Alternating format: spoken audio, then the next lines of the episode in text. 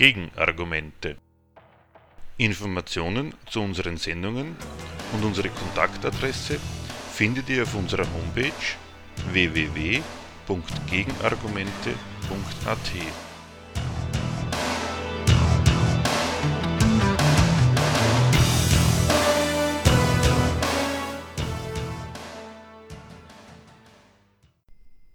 Das Thema der heutigen Sendung. Abweichende Meinungen zu TTIP. Europas und Amerikas Politiker werben, mehr Konkurrenz der Euro- und Dollarkapitalisten ist unser Leben. Die Verhandlungen der EU mit den USA über das transatlantische Freihandelsabkommen TTIP sind nach wie vor nicht abgeschlossen und sorgen weiterhin für Diskussionen. Laut einer Anfang 2015 veröffentlichten Eurobarometer-Umfrage lehnen 53 Prozent der Österreicher das geplante Freihandelsabkommen ab. Wir wollen uns aus diesem Anlass mit dem Inhalt des geplanten Abkommens beschäftigen und wiederholen zu diesem Zweck unseren im April 2014 zu diesem Thema gesendeten Beitrag mit TTIP zur Wirtschafts-NATO. Im Anschluss daran werden wir folgenden Fragen nachgehen. Mit welchen Argumenten werben Europas und Amerikas Politiker für TTIP und was ist von den versprochenen Vorteilen zu halten? Was ist von der Kritik der TTIP-Gegner zu halten? Mit TTIP zur Wirtschafts-NATO oder Dollarimperialismus und Euro-Binnenmarkt gemeinsam unüberwindlich. Die USA und die EU verhandeln seit gut einem Jahr über eine transatlantische Handels- und Investitionspartnerschaft, abgekürzt TTIP. Dieses Vorhaben hat anders als das bisherige, seit Anfang der 90er Jahre währende Gezerre auf Beamten- und Ministerebene um ein transatlantisches Freihandelsabkommen die allerhöchste Unterstützung durch den US-Präsidenten und die Regierungschefs der EU-Mitgliedstaaten und eine entsprechend hohe Dringlichkeitsstufe. Die TTIP soll zügig innerhalb von zwei Jahren fertig verhandelt werden und vor allem, es soll ein ehrgeiziges Abkommen werden, das weit über alle bisherigen Freihandelsabkommen hinausgeht. Also ein Freihandelsabkommen wie kein anderes. Die Verhandlungsgegenstände sind, entgegen anderslautenden Gerüchten, kein sorgsam verborgenes Geheimnis. Der Stoff reicht von so banalen Fragen wie den Produktionsmethoden für Hühnchen, am Schluss chlorieren oder schon während der Produktion mit Antibiotikas den Salmonellen das Leben schwer machen, oder Blinkerleuchten für Autos, rot oder gelb, über noch immer erhobene Zölle und die Zulassung auswärtiger Firmen zur Bewerbung um staatliche Aufträge, bis zu ganz technisch daherkommenden, dann aber doch etwas gewichtigeren Dingen wie der Schlichtung möglicher Streitfälle, wenn Investoren ihr Eigentumsrecht auf ungehinderte Kapitalverwertung durch Maßnahmen des Investitionsstaates geschmälert sehen. Der Anspruch von TTIP ist es, das Prinzip der Nichtdiskriminierung, wie das genannt wird, von Firmen aus den jeweiligen Partnerländern bis ins letzte Detail und garantiert wirksam durchzusetzen. Gegen alle staatlichen Regelungen und wirtschaftspolitischen Instrumente, aus denen, also ob beabsichtigt oder nicht, inländischem Kapital ein Konkurrenzvorteil erwachsen könnte. Staatliche Normen und Standards, die der, Produkt, der, der, der Produktsicherheit, dem Umwelt-, Gesundheits-, Verbraucher- und Arbeitsschutz dienen, sowie die Verfahren, mit denen ihre Einhaltung staatlich überprüft und zertifiziert wird, gelten als nicht tarifäre Handelshemmnisse. Da ihre Einhaltung und deren Bestätigung dem Import aus dem Hoheitsgebiet des atlantischen Handelspartners mit seinen eigenen Normen und Überprüfungsverfahren zusätzliche Kosten aufbürden. Das Gleiche gilt für die Regulierung des Geschäfts mit Finanzdienstleistungen, um die Stabilität des nationalen Finanzwesens zu sichern. Solche Regelungen sollen keine Handelsschranken mehr sein. Wo dieses Ziel durch Angleichung der nationalen Standards nicht erreichbar ist, und das ist die Regel, nicht die Ausnahme, ist ihre geschäftshemmende und verteuernde Wirkung auszuschalten, indem die diversen Vorschriften und Normen in ihrer Schutzwirkung im Wesentlichen als gleichrangig, die diesbezüglichen Zertifizierungen der anderen Seite als gültig anerkannt werden. Nationale Produktions- und Handelsbeschränkungen sollen nur noch bei wissenschaftlich erwiesener, das ist ein Zitat, nicht schon bei nicht auszuschließender Schädlichkeit der entsprechenden Produkte oder Produktionsverfahren zulässig sein. Wirtschafts-, sozial- oder kulturpolitisch begründete staatliche Eingriffe in die Konkurrenz der Kapitale, sei es bei Subventionen und Steuervergünstigungen, sei es bei Eingriff in die freie Preisbildung, ob von Büchern, Medikamenten, Wohnungen, gelten gemäß TTIP oder sollen gelten gemäß TTIP als Wettbewerbsverzerrung, die die auswärtige Konkurrenz unzulässig diskriminiert. Auch die gezielte Verteilung öffentlicher Aufträge, mit denen die Staaten auf lokaler, regionaler oder gesamtstaatlicher Ebene das ansässige inländische Geschäftsleben begünstigen und so die kapitalistische Nutzung von Land und Leuten sowie die gesundheitliche und kulturelle Betreuung des Volkskörpers fördern wollen, gelten als Beschränkung des Marktzugangs, die verdiente Konkurrenzerfolge verhindern. Derartige Eingriffe in die freie Konkurrenz sind zu beseitigen und in der Zukunft zu unterlassen.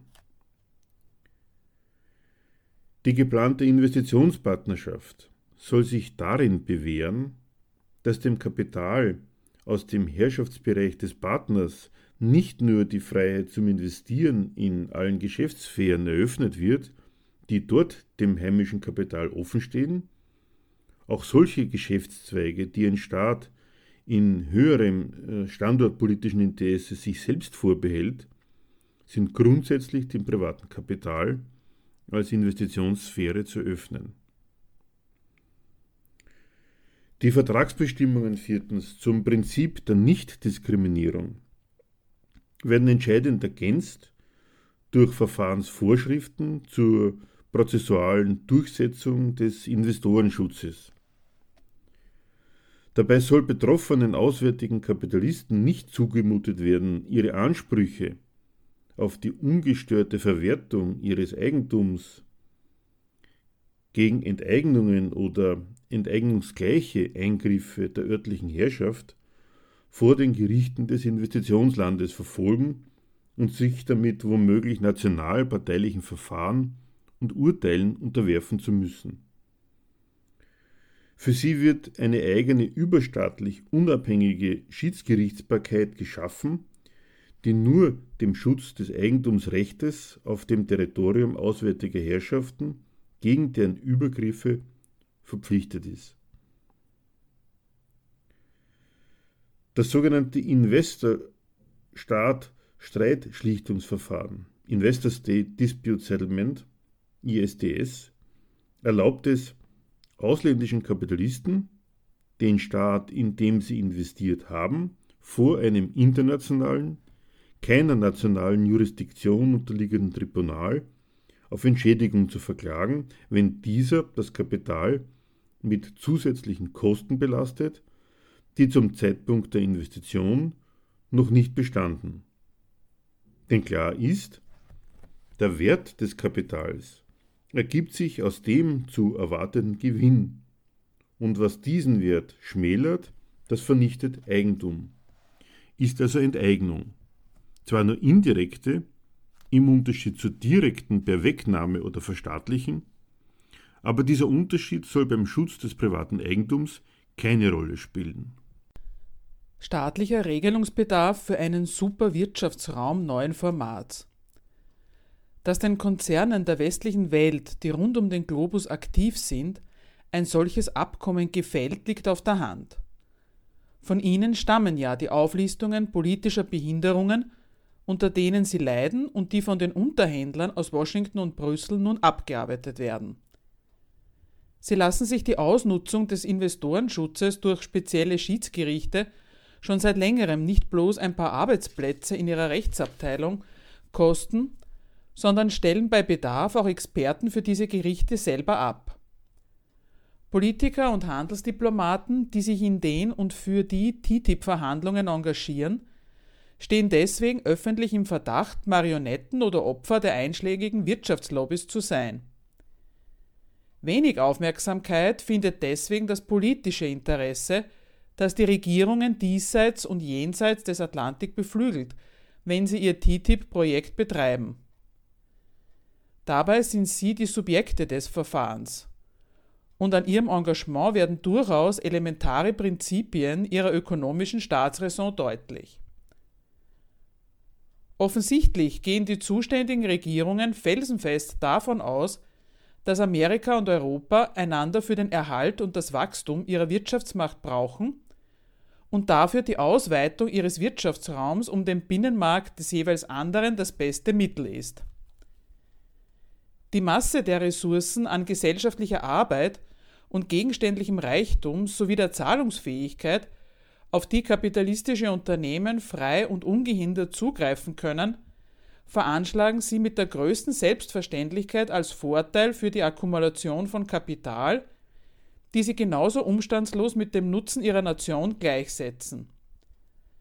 Für diese Gleichung werben sie in ihrer demokratischen Öffentlichkeit zwar gerne mit der sehr freihändigen Hochrechnung zu erwartender Arbeitsplätze und prozentualer Wohlstandsgewinne bei Wegfall diskriminierender Vorschriften. Doch weder legen sie gesteigerten Wert auch nur auf den Anschein eines wirklich nachweisbaren Zusammenhangs der behaupteten Art, da reicht dem deutschen Wirtschaftsminister zum Beispiel Schon eine Zahlenangabe seiner Pkw-Industrie über die Kosten der Erfüllung amerikanischer Sicherheitsvorschriften, um sich zu einem zusätzlichen Wachstumsimpuls für die deutsche Wirtschaft zu gratulieren, wenn diese Vorschriften nicht mehr extra beachtet werden müssen, noch machen sie ihr Interesse an einer Verdoppelung des uneingeschränkt verfügbaren Aktionsfelds ihrer Firmen von der Glaubwürdigkeit der in die Welt gesetzten Wachstumsziffern abhängig. Kapital braucht Markt Großes Kapital, größere Märkte. Der Grundsatz langt schon.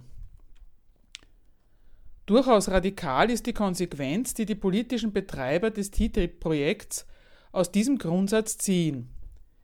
Sie verallgemeinern und lassen sogar in Bezug auf ihr eigenes nationales Regelwerk gelten, was sie seit jeher ihren ausländischen Kollegen kritisch entgegenhalten den Verdacht auf mindestens fahrlässige, eher absichtsvolle Verfälschung der freien kapitalistischen Konkurrenz durch sachlich nicht gerechtfertigte, diskriminierende Vorschriften erlassen im gar nicht wohlverstandenen nationalen Eigeninteresse.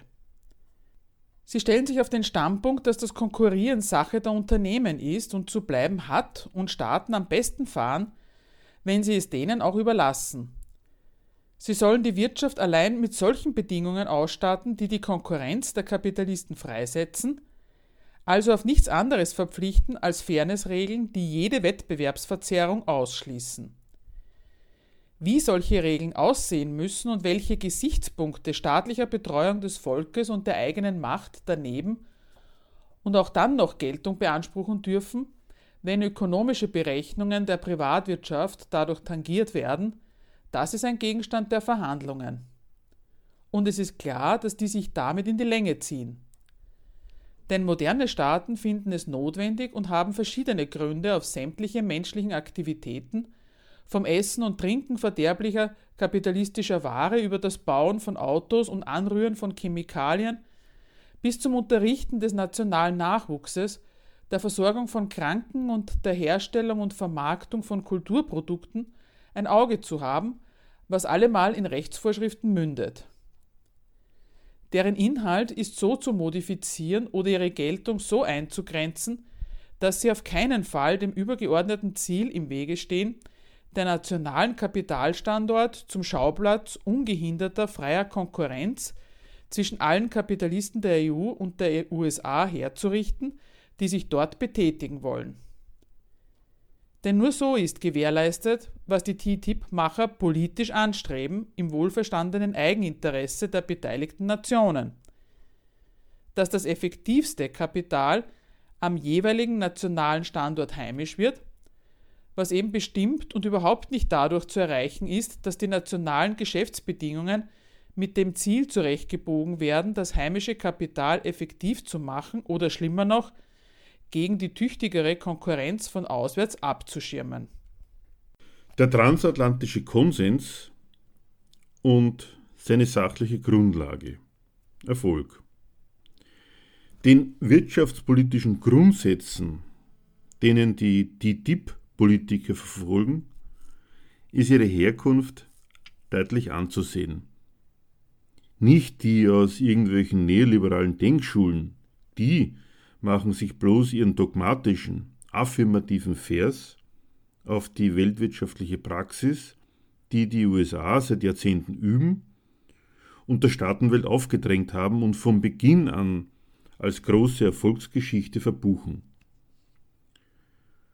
Amerikanische Unternehmen haben sich tatsächlich in dem Maß den Weltmarkt erobert, in dem ihnen das Recht eingeräumt worden ist, auswärts mit der Konkurrenzmacht anzutreten, die ihnen ihre auf dem heimischen Markt erwirtschaftete überlegene Größe verleiht. Die so errungenen Erfolge haben sich regelmäßig als Basis für weiteren Zuwachs bewährt. Durch den Export von Kredit in alle Welt haben Amerikas Banken einen globalen Finanzmarkt aufgebaut, in dem sie federführend sind und dem sie die Mittel für geschäftliche Unternehmungen jeglicher Art und Größenordnung entnehmen und hinzufügen. Dort vermarkten sie außerdem amerikanische Staatsschulden in jeder beliebigen Menge, verschaffen also gleichzeitig ihrem Staat den Kredit der ganzen kapitalistischen Welt und dieser ein sicheres Geschäft, das im Wesentlichen über sie läuft folglich sich selbst zusätzliche Finanzmacht. Die weltweite Verwendung des US-Dollar als kapitalistisches Geschäftsmittel folgt daraus und bestätigt, dass in den USA geschöpfter Kredit weltweit als Geldkapital fungiert. Das nationale Kreditgeld der USA, ihr Dollar, nährt das kapitalistische Geschäft auf der ganzen Welt und wird dadurch zum über jeden Zweifel erhabenen Weltgeld. So geht für die USA die Gleichung auf, die dem TTIP-Projekt zugrunde liegt. Zwischen weltweit freigegebener Konkurrenz der Kapitalisten, in der nichts als die Produktivität des eingesetzten Geldes und als deren entscheidende Quelle die Größe des eingesetzten Kapitals zählen und nationalem Erfolg. Der Rest der Staatenwelt, jedenfalls der seinerseits kapitalistisch erfolgreiche Teil davon, bestätigt auf seine Art die universelle Gültigkeit dieser Gleichung. Auch für den Kapitalismus dieser Nationen hat sich der von den USA gestiftete Weltmarkt als Erfolgsbedingung dadurch bewährt, dass auf ihm im Großen und Ganzen die Unternehmen mit der brutalsten kapitalistischen Effizienz zum Zuge kommen. Speziell die Deutsche Bundesrepublik hat für ihre Nachkriegskarriere die Chancen genutzt, die die von den USA diktierte Konkurrenzordnung ihr geboten hat. In ihrer Rechnung zählt, was sich durchgesetzt hat, erst recht die erfolgreichen internationalen Champions.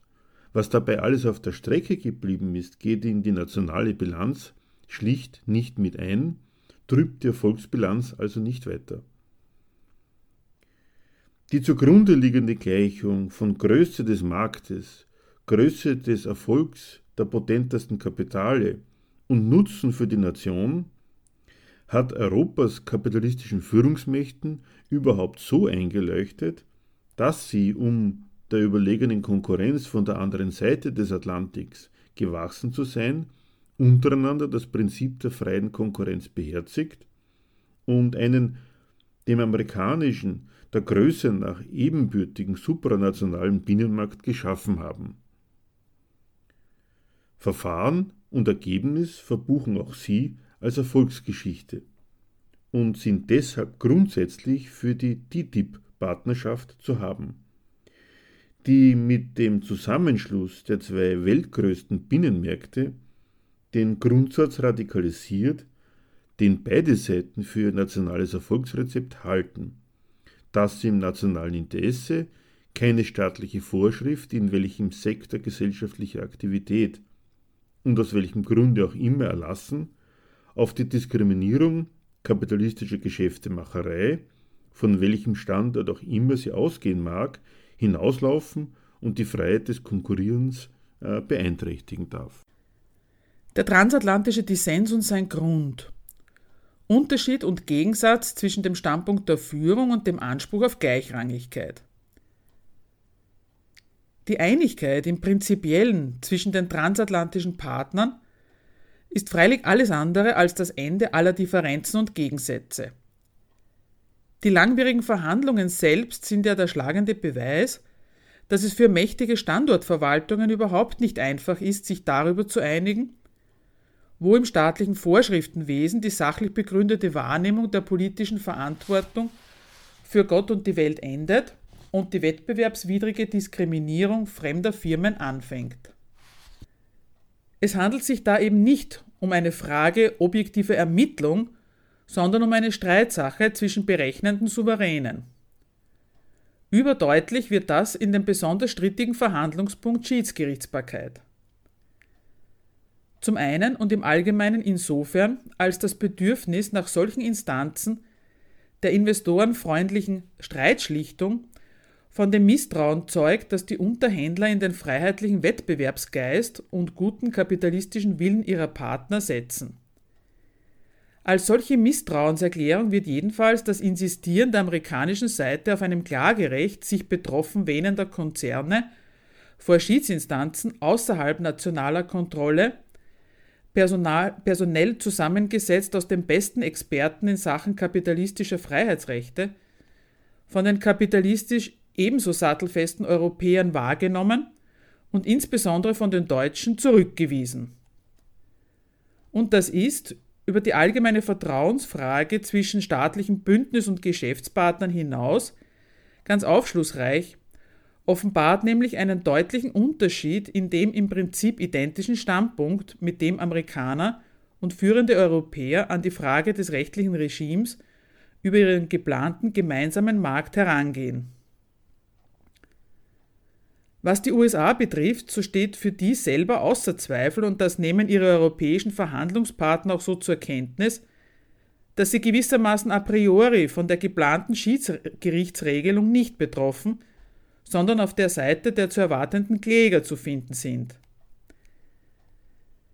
Das ergibt sich nicht nur daraus, dass die aktivsten Multis mit den meisten und größten und undulsamsten Gewinnansprüchen an fremden Regierungen in den USA zu Hause sind.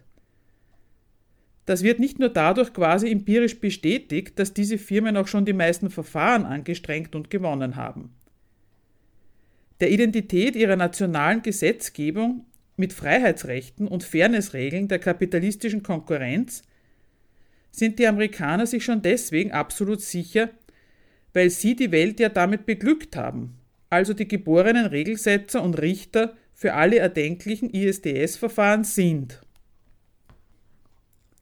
Dieser Standpunkt, die maßgeblichen Normen zu setzen und ihnen nicht zu unterliegen, ist den Europäern auch überhaupt nicht fremd. In ihren zahlreichen Vereinbarungen mit Drittländern über derartige Streitschlichtungsverfahren gehen sie selber davon aus, dass sie darüber nicht von auswärtigen Kapitalisten belangt werden, sondern für ihre eigenen weltweit tätigen Firmen die nötige Rechtssicherheit stiften. Eben deswegen sehen sie sich durch das amerikanische Drängen auf Einführung solcher Instanzen außer und oberhalb der nationalen Gerichtsbarkeit herausgefordert. nämlich von den USA, als überwachungs- und kontrollbedürftige Kandidaten behandelt. Großbritannien, im sicheren Bewusstsein seiner Special Relationship zu den USA, erklärt sich demonstrativ für nicht betroffen.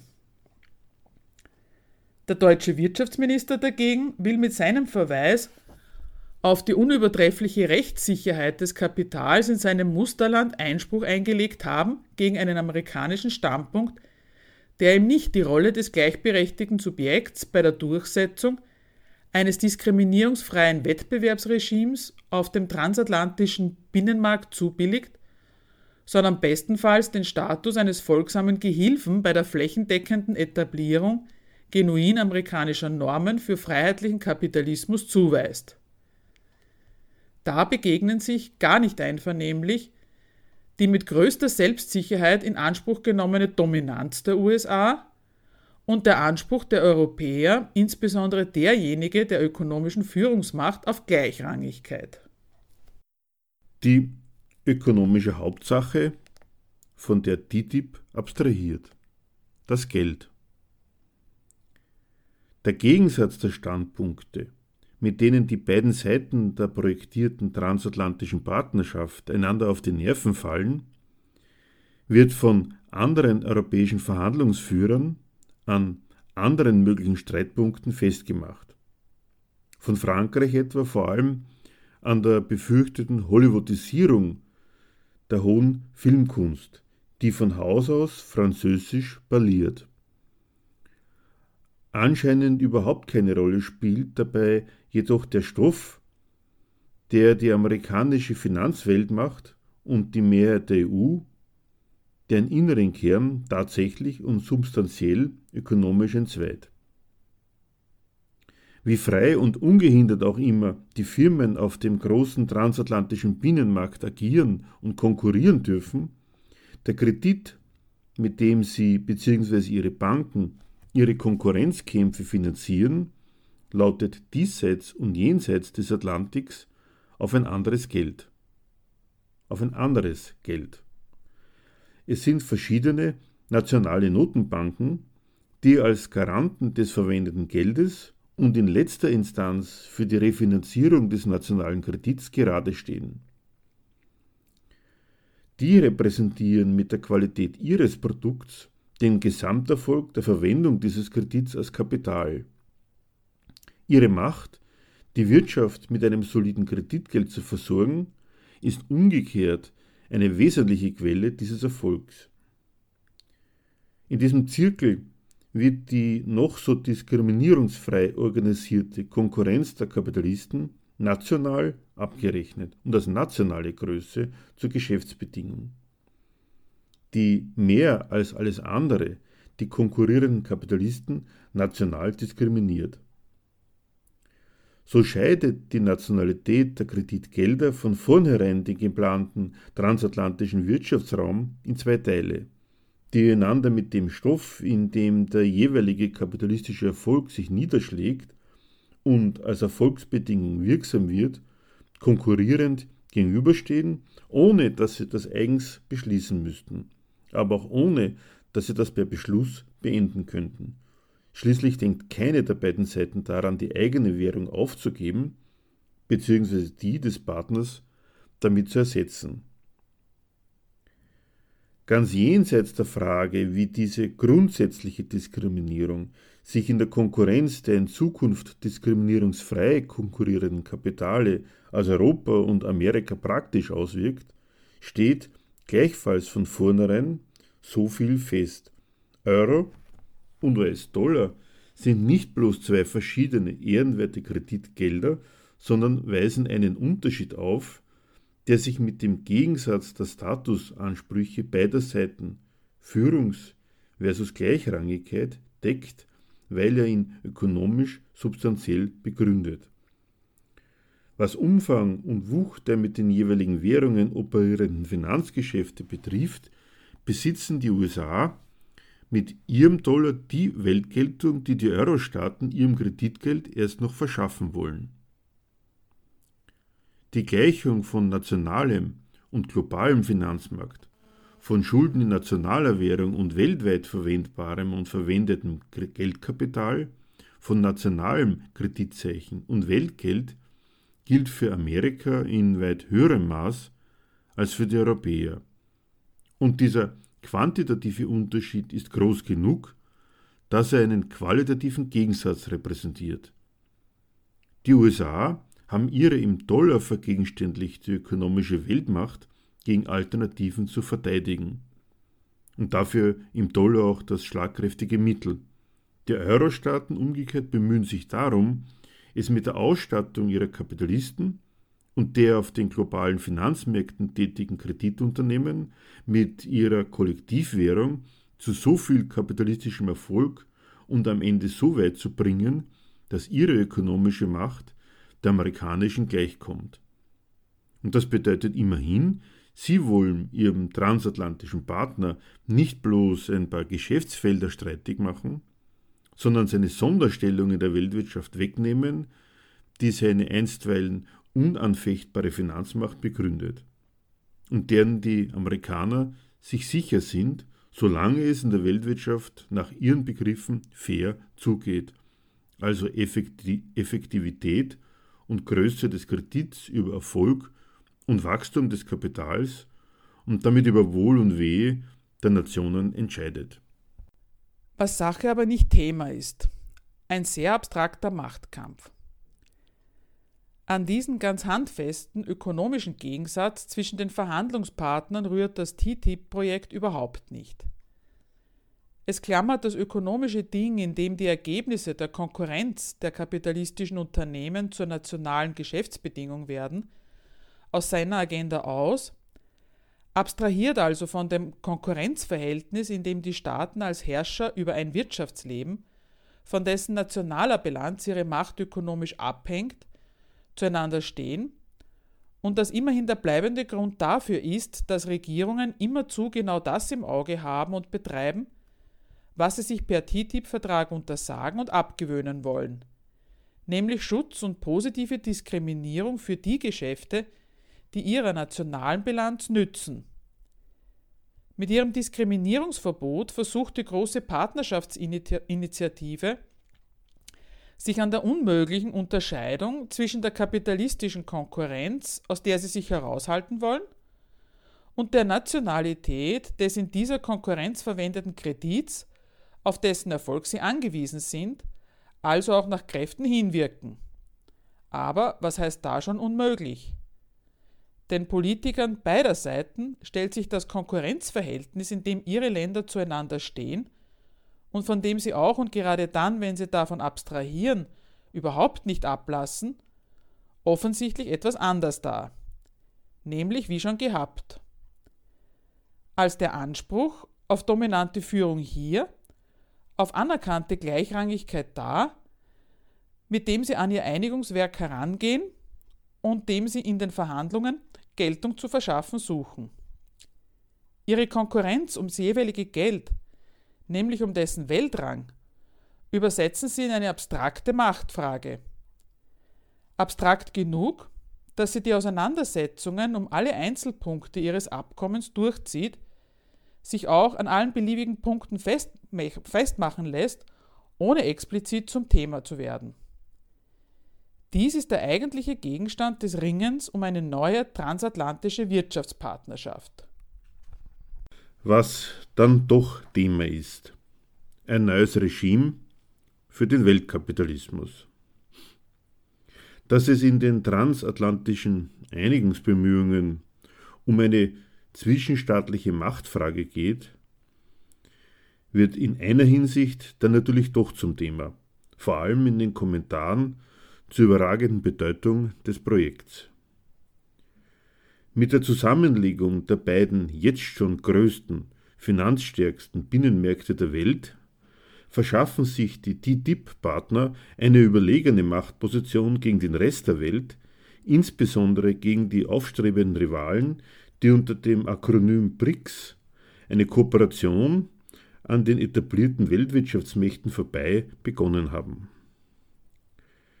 Denn um die Beteiligung an dem neuen Superwirtschaftsraum kommt definitiv und auf unabsehbare Zeit keine Nation herum, die sich überhaupt mit einiger Aussicht auf erfolgreiches Kapitalwachstum auf dem Weltmarkt betätigen, das heißt ihren Firmen Zugang zu Kredit und Geschäftsgelegenheit in größerem Umfang erschließen will.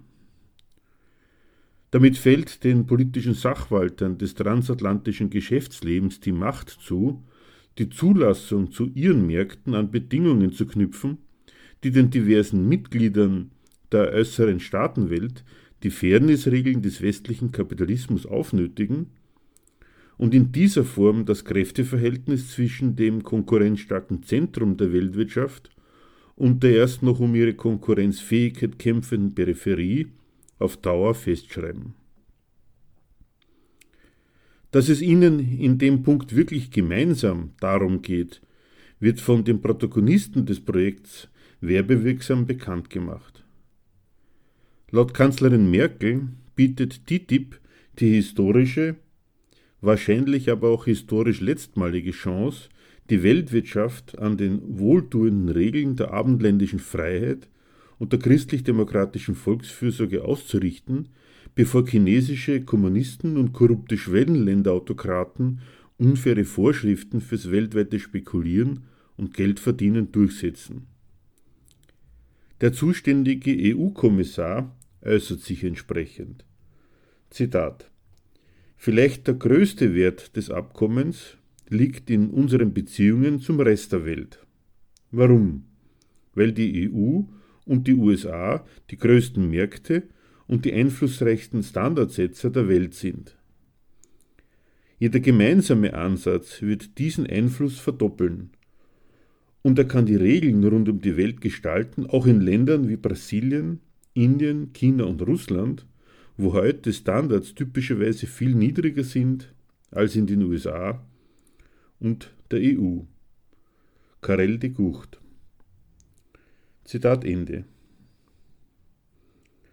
Und der ehemaligen US-Außenministerin Clinton gefällt seit jeher die Idee einer wirtschaftlichen NATO.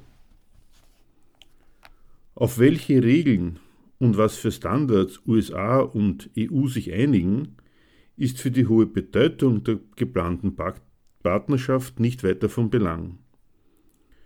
Der Hinweis, dass die unsrigen höher sind als die der externen Rivalen, langt schon ebenso wie das Stirnrunzeln beim Verweis auf China oder Russland als alternative Systemadministratoren für die Klarstellung, worum es eigentlich geht, nämlich um die Entscheidung, wer im zukünftigen Weltgeschäft die Zulassungsbedingungen setzt. Urheber der Geschäftsordnung des Weltkapitalismus, Garant ihrer Geltung und Schiedsrichter über allfällige Streitigkeiten muss der Westen sein, das steht fest. Der unzweifelhaft beste Grund für TTIP ist, dass man damit den Rest der Staatenwelt vor vollendete Tatsachen stellt und so zu seinem Glück nötigt.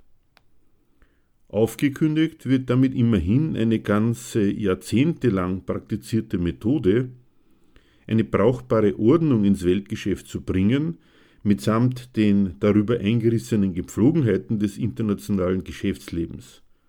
Den Weg der GATT respektive WTO-Runden des Einvernehmens mit all den vielen Staatsgewalten, denen der Westen doch nur den Status von Erfüllungsgehilfen seiner Regie über Handel, Wandel und Finanzspekulation auf dem Globus zubilligt, der umständlichen Erpressung und berechneten Konzession an den Eigennutz fremder Souveräne, diesen Weg zu einem immer freieren globalen Kapitalismus wollen USA und EU nicht mehr gehen. Auch diese Runden waren und sind Machtproben, die der Westen mehr oder weniger für sich entschieden hat.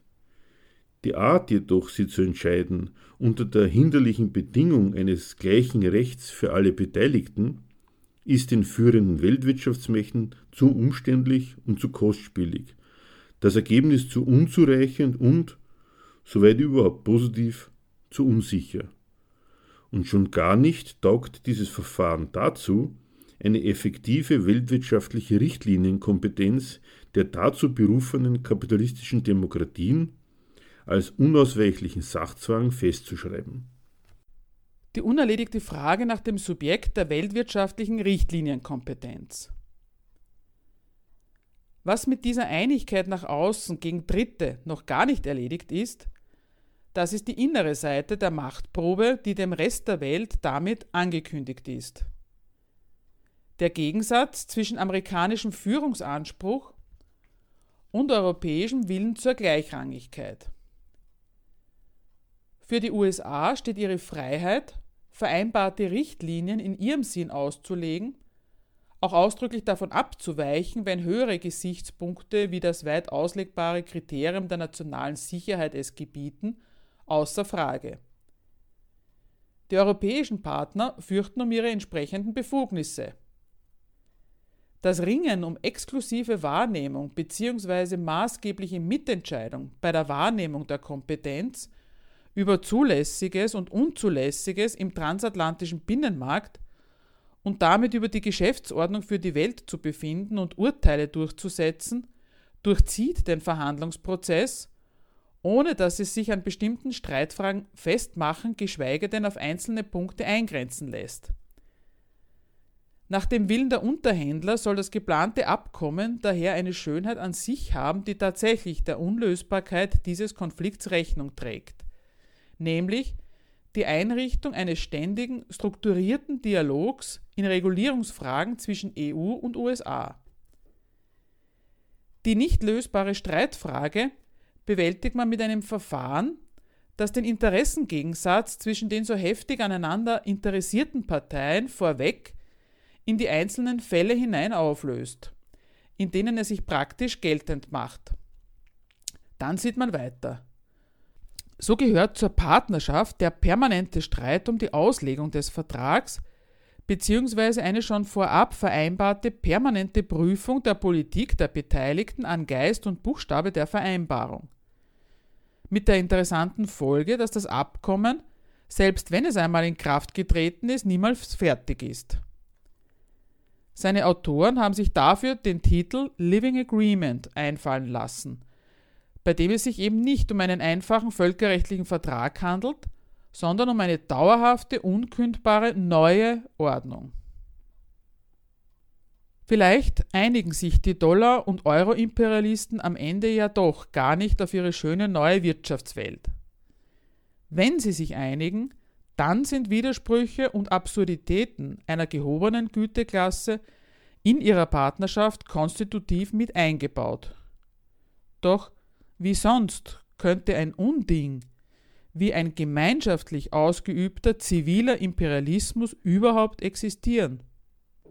Grundlage der heutigen Sendung war ein Artikel aus der Zeitschrift Gegenstandpunkt 3 aus 2014 mit dem Titel Mit TTIP zur Wirtschafts-NATO.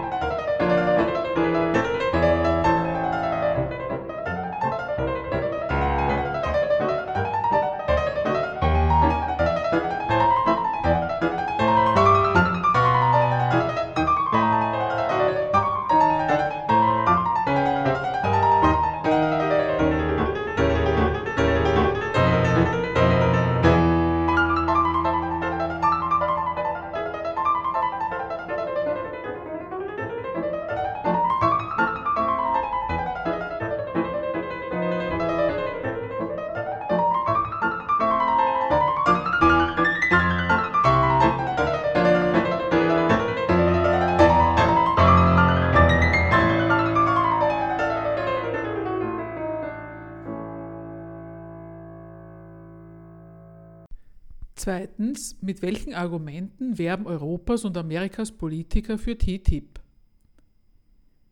TTIP bringt mehr Wachstum, versprechen die verantwortlichen Politiker. Wem versprechen sie damit eigentlich was? Dass Löhne und Gehälter wachsen, ist nicht versprochen. Dass die Lebensverhältnisse für normale Menschen leichter, angenehmer, sauberer, gesünderer werden, auch nicht.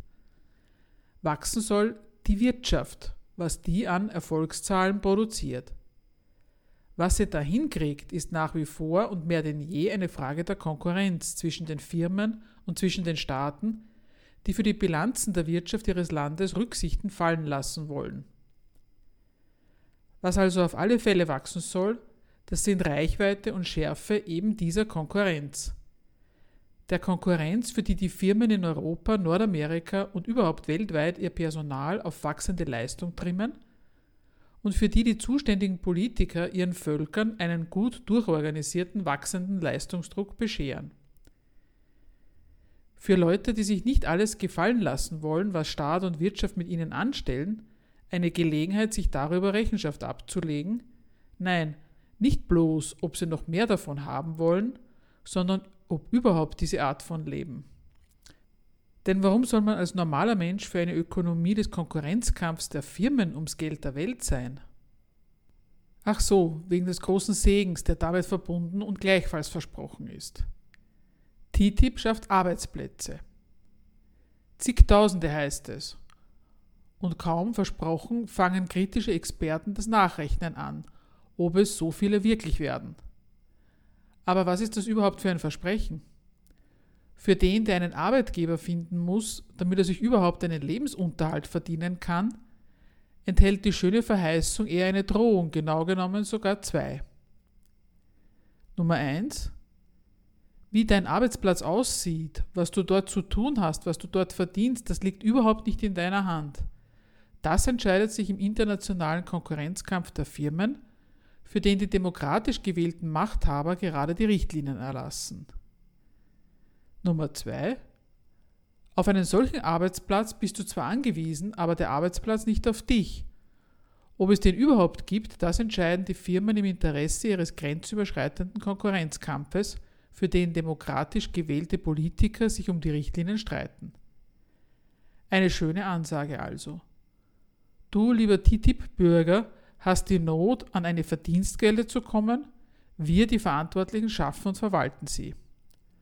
Und ausgerechnet das soll ein unanfechtbar guter Grund sein, dafür zu sein, für das Funktionieren eines Ladens, in dem der normale Mensch die ehrenvolle Rolle des Abhängigen spielen darf, der Arbeit braucht. Und unter der Bedingung soll auch das folgende noch als Versprechen einleuchten.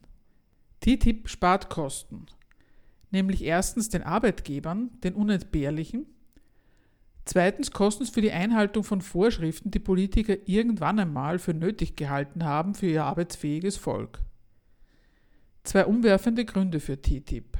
Der beste Grund heißt aber drittens, diese Vorschriften sind nach den Feststellungen der Unterhändler eigentlich gar nicht dafür gut, was sie regeln. Gesundheitsrücksichten, Schonung der Natur oder so, sondern vor allem dazu da, ausländische Konkurrenten zu diskriminieren. Das ist mal ein ehrliches Wort der amerikanischen und europäischen Politiker und sollte all denen zu denken geben, die ihre eigene gewählte Führung schon deswegen für nicht schlecht halten, vergleichsweise nämlich, weil sie die amerikanische Art der Salmonellenbekämpfung in Hühnerkadavern für menschlichen Verzehr bislang nicht zugelassen hat. TTIP-Politiker legen offen, dass alle politische Volksfürsorge und von Vorschriften zur Unfallverhütung bis zur Buchpreisbindung seit jeher unter dem einen großen Vorbehalt steht und mittlerweile nur im Sinne der einen großen Staatsaufgabe in die Tat umgesetzt wird. Das nationale Geschäft muss sich lohnen. Oder genauer, alle Geschäftemacherei muss sich nicht nur für die lohnen, die es machen, sondern auch für die Staatsgewalt, die darauf aufpasst. Deswegen passt jeder Staat auch darauf auf, dass die weltweite Geschäftemacherei sich für die Unternehmen lohnt, die mit ihrer Bereicherung ihm national nutzen. Das muss doch für, wohl für alle, die von den lohnenden Geschäften gar nichts haben, ein guter Grund sein, dafür zu sein womit wir beim letzten und ehrlichsten aller Versprechungen der TTIP-Politiker wären. TTIP setzt Geschäftsbedingungen für den Rest der Welt. Für, genauer gegen, die Chinesen vor allem. Und zwar bevor die Volksrepublik, die kommunistische, zusammen mit Russland, Indien, Brasilien, Südafrika uns die Bedingungen serviert, nach denen kapitalistische Unternehmer auf dem Weltmarkt Geld verdienen können. Welche Bedingungen das dann sein könnten, spielt gar keine Rolle und schon gar nicht der Gesichtspunkt, dass der normale Mensch in dem ökonomischen Welttheater, um dessen Geschäftsordnung da so erbittert gestritten wird, nur als Manövriermasse in kapitalistischen Kalkulationen vorkommt. Genau diesen normalen Menschen soll einleuchten, dass es auch für sie entscheidend ist, in welchen Hauptstädten über die Vorschriften entschieden wird, nach denen das weltweit agierende Kapital sein Wachstum betreibt. Mit ihnen als lohnabhängigen Menschenmaterial unter Leistungsdruck oder auch ohne sie, wenn es keine lohnende Verwendung für sie hat. Ein herrlicher Grund dafür zu sein, den die Politiker ihrem wahlberechtigten Volk da offenherzig anbieten. Unsere schöne Welt ist imperialistisch und deswegen wollen und müssen wir zusammen mit unseren europäischen und transatlantischen Partnern die führenden maßgeblichen Imperialisten bleiben, auf immer und ewig. Drittens, was ist die Kritik der TTIP-Gegner und was ist davon zu halten? Viele TTIP-Kritiker glauben keinen Moment lang daran, die Konzerne und deren Gewinninteressen, in denen sie den Motor systemischer Schädigungen von Mensch und Umwelt erkennen, könnten aus freien Stücken auf ihre Geschäftspraktiken verzichten. Sie gehen davon aus, dass man sie dazu nötigen muss. Sie adressieren ihren Protest deswegen nicht an die lieben Unternehmer, sondern an die Staatsgewalt und fordern Standards. Der Tatsache, dass die Politik den Umgang mit Mensch und Natur gesetzlich regelt, Grenzwerte für die Belastung mit Schadstoffen festlegt, Verfahren für die Zulassung von Chemikalien und Medikamenten vorschreibt, einen rechtlichen Rahmen für Art und Umfang der betrieblichen Verwendung wie auch für die Freisetzung von Arbeitskräften schafft, all dem entnehmen die Kritiker, dass der Staat die richtige Adresse für ihren Antrag ist. Ihm trauen sie zu, dass er der Profitmacherei Grenzen ziehen kann, dass er also die Macht ist, die über der ökonomischen Macht des Geldes steht. Letzteres stimmt. Nicht auffallen will ihnen, dass diese Macht es dann aber auch ist, die die privaten Gewinninteressen bis zu ihrer Grenzziehung dazu ermächtigt, die Gesellschaft zum Mittel ihrer Bereicherung zu machen. Die staatliche Reglementierung der unternehmerischen Gewinnansprüche setzt deren rechtlich gesicherte Geltung voraus. Die TTIP-Gegner bemerken an staatlicher Regelungsmacht immer nur die einhegende Seite – damit missverstehen sie gründlich die maßgeblichen Zwecke, denen all die einschlägigen Vorschriften des Staates dienen. Alle Interventionen in das Geschäft des Kapitals werden von einer Politik bestimmt, die die Macht der kapitalistischen Wirtschaft will und stiftet. Sie kennt die ruinösen Wirkungen der Profitmacherei und schreibt den Kapitalisten deswegen Rücksichtnahmen vor, die sie für den Fortgang der Konkurrenz auf ihrem Standort für nötig hält und sie nimmt deswegen bei all ihren Regelungen immer Rücksicht auf die Gewinnrechnungen, die ja nicht beschädigt werden, sondern dauerhaft aufgehen sollen. Weiters kritisieren die Kritiker Deregulierung. Das umfangreiche politische Regelwerk, das der Neujustierung der zwischenstaatlichen Konkurrenz dient, nehmen die Kritiker geradezu kontrafaktisch so auf, als würde sich der Staat künftig aus der Wirtschaft heraushalten. Sie sind konfrontiert damit, dass Amerikas und Europas Staaten in Hunderten von Paragraphen um neue Rechtsregeln für den Geschäftsverkehr zwischen ihnen ringen, und weil sie darin die Abkehr von ihrem guten Sinn staatlicher Regeln erblicken, fassen sie den ganzen Verhandlungsprozess als eine einzige Etablierung von Regellosigkeit. Sie sagen in einem Atemzug auf, dass die Konzerne den Staat raushalten und gleichzeitig ihre Interessen rechtlich verankern wollen, ohne zu bemerken, dass diese Verankerung die mächtige Instanz verlangt, die eben diese Interessen rechtsverbindlich und damit auch zum bleibenden Objekt ihrer Beaufsichtigung macht. Dass Staaten um des erwarteten Zugewinns an Reichtum und Macht willen ihre nationale Entscheidungsfreiheit relativieren und im Prinzip keine anderen Bedingungen für ihren Erfolg mehr kennen wollen als die Konkurrenzfähigkeit ihres Kapitals. Ausgerechnet das erscheint diesen Kritikern als Selbstaufgabe der Politik, als eine durch die Politiker herbeigeführte Selbstentmachtung des Staates. Denn den haben sie sich ja als Schutzmacht zurechtkonstruiert gegen die Geschäftsinteressen, die ihr Staat gerade freisetzen will. Hinsichtlich der weiteren Kritikpunkte der TTIP-Kritiker und unserer Kritik daran verweisen wir auf unsere Sendung vom Oktober 2015 mit dem Titel Der Anklagepunkt der TTIP-Kritiker Degradierung des Gemeinwohls zum Handelshemmnis.